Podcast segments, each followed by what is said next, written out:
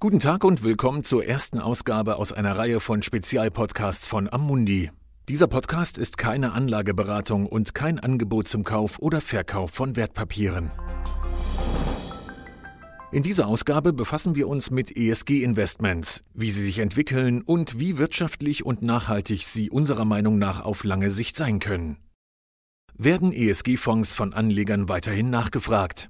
Den meisten von uns kommt es wohl schon fast wie eine Ewigkeit vor, acht Monate mit pandemiebedingten Einschränkungen zu leben. Und es werden noch mehr. Was Investitionen betrifft, ist dies jedoch keinesfalls ein langer Zeitraum. Angesichts von Millionen bedrohten Arbeitsplätzen und dem starken weltweiten Rückgang der Wirtschaft wird klar, dass jedes Land von der Krise betroffen ist. Und vielleicht könnte man denken, dass beispielsweise Unternehmensethik derzeit nicht ganz oben auf der Prioritätenliste der Investoren steht. Tatsächlich glauben wir, dass das Gegenteil der Fall ist. Unsere Research-Ergebnisse zeigen, dass ESG-Investmentfonds, die sich in den Bereichen Umwelt, Soziales und Unternehmensführung engagieren, seit dem weltweiten Lockdowns in diesem Frühjahr im Durchschnitt sogar eine bessere Entwicklung aufweisen als vergleichbare traditionelle Fonds. Anfang 2020 machte beispielsweise der S&P Energiesektor, zu dem Öl- und Gasunternehmen und ähnliche umwelttechnisch problematische Unternehmen gehören, rund 12,5 Prozent des Wertes des gesamten Index aus. Aktuell sind es nur noch 7,5 Prozent. Die 26 Unternehmen im S&P Energieindex haben in diesem Jahr die Hälfte ihres Wertes verloren. Wie haben ESG-Fonds im Vergleich zu ihren traditionelleren Pendants abgeschnitten? Amundis Analyse aller in den USA börsengehandelten Fonds zeigt, dass es bei diesen Fonds mehr Zuflüsse als Abflüsse durch die Anleger gab. Tatsächlich sind die Volumina von ESG-Fonds um rund 1,28 Prozent gewachsen. Das ist ein Prozentpunkt mehr als ihre konventionellen Konkurrenten. Und das ist noch nicht alles. Die meisten ESG-Fonds haben auch höhere Renditen erzielt als ihre Konkurrenten. Sogar im März, als die Anleger zum Verkauf ihrer Positionen drängten, waren ESG-Fonds weniger betroffen.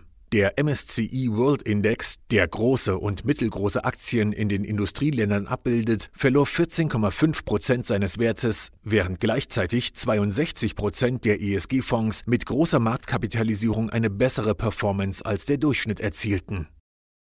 Aber ist das nicht widersprüchlich? Sollen wir uns in Krisenzeiten nicht auf das Bewährte konzentrieren?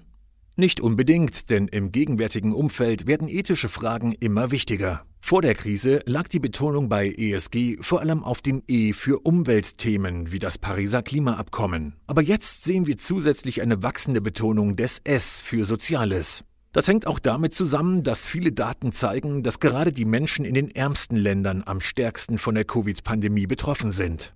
Entscheidend ist, dass ESG-Investitionen nicht ausschließlich auf die Klimakrise abzielen. Andere wichtige soziale Themen wie Ungleichheiten, Vielfalt und soziale Gerechtigkeit werden ebenfalls in nachhaltige Investitionsentscheidungen einbezogen. Die Pandemie hat viele Fragen aufgeworfen, die vorher vielleicht nicht berücksichtigt wurden. Zum Beispiel, wie gehen Unternehmen und Konzerne mit ihren Mitarbeitern um, wenn ein ganzes Land im Lockdown ist? Wie verhalten Sie sich in Bezug auf Krankenstände, Social Distancing oder auch Quarantäne? Plötzlich gibt es all diese neuen Aspekte, die von Investoren beachtet werden müssen. Neue Blickwinkel, durch die Unternehmen beurteilt werden können. Und dabei geht es um viel mehr als nur einfache Zahlen und Daten. Aber dies ist kein einmaliges Ereignis. Die Robustheit umweltfreundlicher Aktien zeigte sich schon lange vor Covid. Die Research-Agentur Morningstar, die zwischen 2010 und 2019 fast 5000 europäische Fonds analysierte, hat festgestellt, dass 59 Prozent der nachhaltigen Fonds, die in diesem Zeitraum existierten, ihre traditionellen Pendants übertrafen. Zwischen September 2011 und April 2020 übertraf der FTSE-Index der klimabewussten Unternehmen seinen wichtigsten globalen Index um 3,7 Prozent. ESG-Fonds erwiesen sich während der Covid-Krise als besonders widerstandsfähig. In einem kürzlich erschienenen Papier mit dem Titel Amundi Day After wurden die Investitionsströme in 1662 auf dem US-Markt notierte ETFs, das sind börsennotierte Indexfonds, analysiert. Die kumulativen Ströme in ESG-ETFs haben während der gesamten Zeit der Covid-Krise weiter zugenommen, während nach der Anfangsphase des italienischen Lockdowns bei traditionellen Aktien-ETFs massive Verkäufe getätigt wurden. Einer der Gründe für die Widerstandsfähigkeit der Ströme von ESG-Fonds liegt darin, dass die Anleger ESG-Fonds möglicherweise als pandemiebeständige Fonds wahrgenommen haben.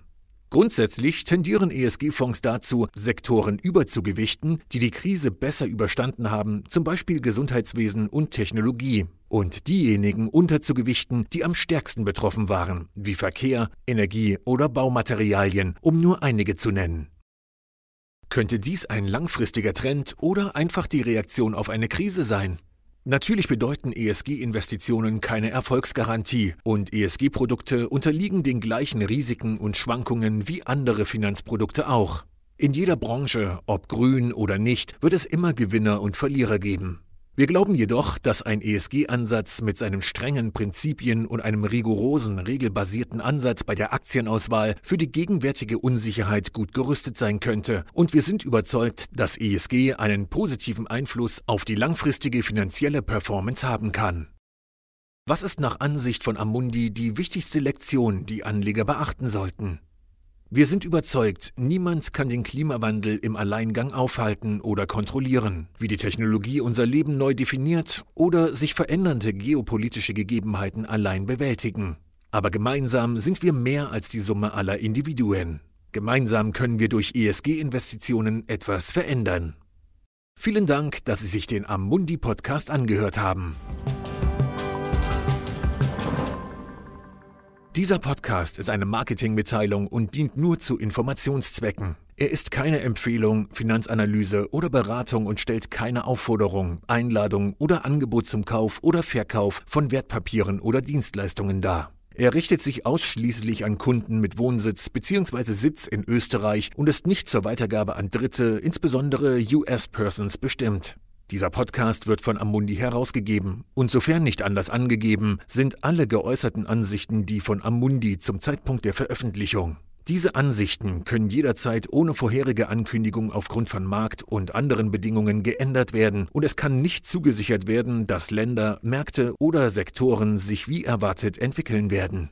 Amundi übernimmt keinerlei Haftung, weder direkt noch indirekt, die sich aus der Verwendung der in diesem Material enthaltenen Informationen ergeben könnte. Amundi kann in keiner Weise für Entscheidungen oder Investitionen verantwortlich gemacht werden, die auf der Grundlage der in diesem Material enthaltenen Informationen getroffen werden.